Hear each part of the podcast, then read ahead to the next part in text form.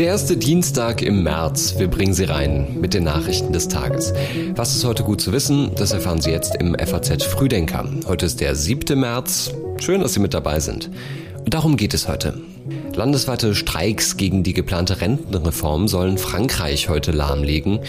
Die Kabinettsklausur auf Schloss Meseberg geht ohne konkrete Ergebnisse zu Ende und Spanien plant ein Gesetz für mehr Gleichberechtigung in Politik und Wirtschaft. Vorher hier noch in Kurzform die Meldungen aus der Nacht. Mexikanische Behörden haben hunderte Migranten in einem verlassenen Lastwagen im Südosten des Landes entdeckt. Unter ihnen waren mehr als 100 unbegleitete Kinder und Jugendliche. In vielen Krisenländern verschärft sich die Nahrungsmittelkrise. Das Kinderhilfswerk UNICEF warnt, dass immer mehr Schwangere und stillende Mütter an akuter Mangelernährung leiden. Seit Monaten kommt es im Iran zu ungeklärten Vergiftungen an Mädchenschulen. Die US-Regierung dringt nun auf eine unabhängige Untersuchung, möglicherweise durch die Vereinten Nationen. Sebastian Reuter hat die Texte für den Newsletter geschrieben. Am Mikrofon ist Tobias Alterhänger. Schönen guten Morgen. Wann ist das Arbeitsleben vorbei und wann beginnt die Rente? In Frankreich gibt es nach wie vor heftige Diskussionen über diese Frage und nicht nur Diskussionen, sondern auch Protest.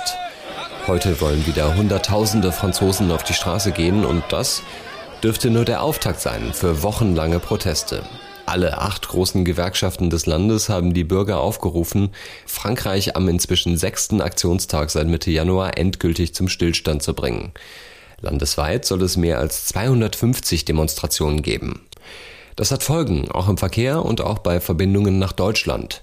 Schon vorab wurden bis zu 30 Prozent der Flüge und vier von fünf TGW-Verbindungen gestrichen. Die heutigen Proteste dürften aber nur der Auftakt sein.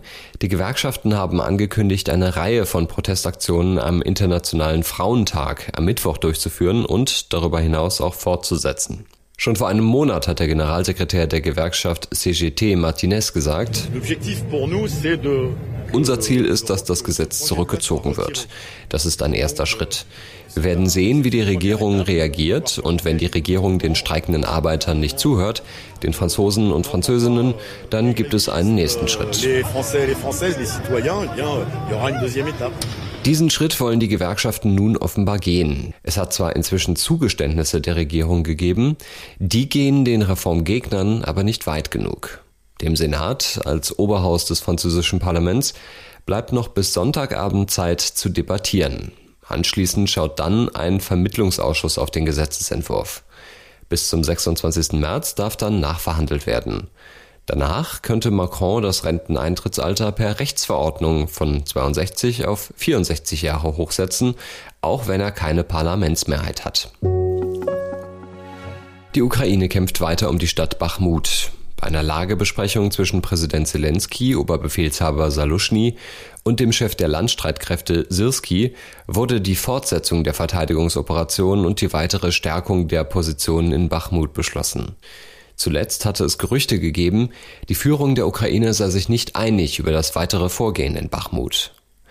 Nach Einschätzung des amerikanischen Institute for the Study of War könnte die Ukraine ihre Streitkräfte zumindest aus Teilen der mittlerweile zu weiten Teilen von russischen Truppen eingekesselten Stadt abziehen. Der strategische Wert Bachmuts ist nach der Vertreibung der russischen Truppen aus dem Gebiet Kharkiv gering. Für die russische Militärführung hätte die Einnahme aber große Symbolkraft.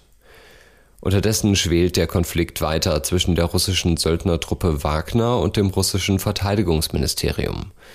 Wagner-Chef Jewgeni Prigoschin hatte zwar vor ein paar Tagen noch stolz gesagt, die Stadt sei nahezu umstellt.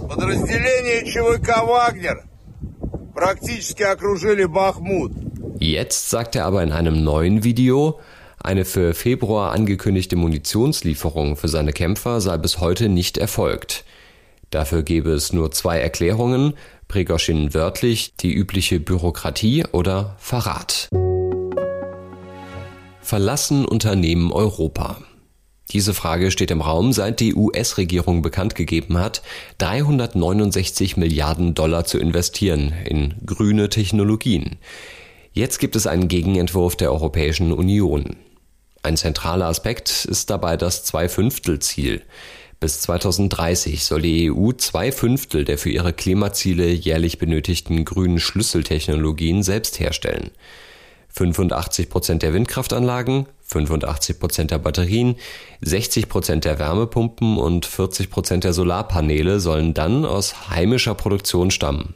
Das steht im Entwurf für ein Netto-Null-Industriegesetz, der der FAZ vorliegt. Den Entwurf will die EU-Kommission in der kommenden Woche offiziell vorlegen. Die Staats- und Regierungschefs sollen dann auf einem Gipfel Ende März darüber diskutieren. An der grundsätzlichen Linie dürfte sich aber kaum etwas ändern. Mit dem Gesetz definiert die Kommission, welche grünen Technologien als strategisch wichtig gelten. Dazu gehören auch die Produktion von Biomethan, die Energienetze, die Abscheidung, Nutzung oder Speicherung von CO2 sowie die Kernenergie. Das Zwei-Fünftel-Ziel soll für alle Technologien verpflichtend als Mindestziel gelten. Um die Ziele zu erreichen, setzt die EU-Kommission in erster Linie auf staatliche Hilfen. Konkrete Ergebnisse gab es nicht bei der Kabinettsklausur auf Schloss Meseberg und die wichtigste Frage des Wochenendes wurde auch nicht geklärt. Ich wollte fragen, gab es eine Schneeballschlacht und wenn ja, wer war an dieser Schneeballschlacht beteiligt? Also ich habe einen Schneeball geworfen, aber wie sich das für einen Bundeskanzler gehört, auf niemanden.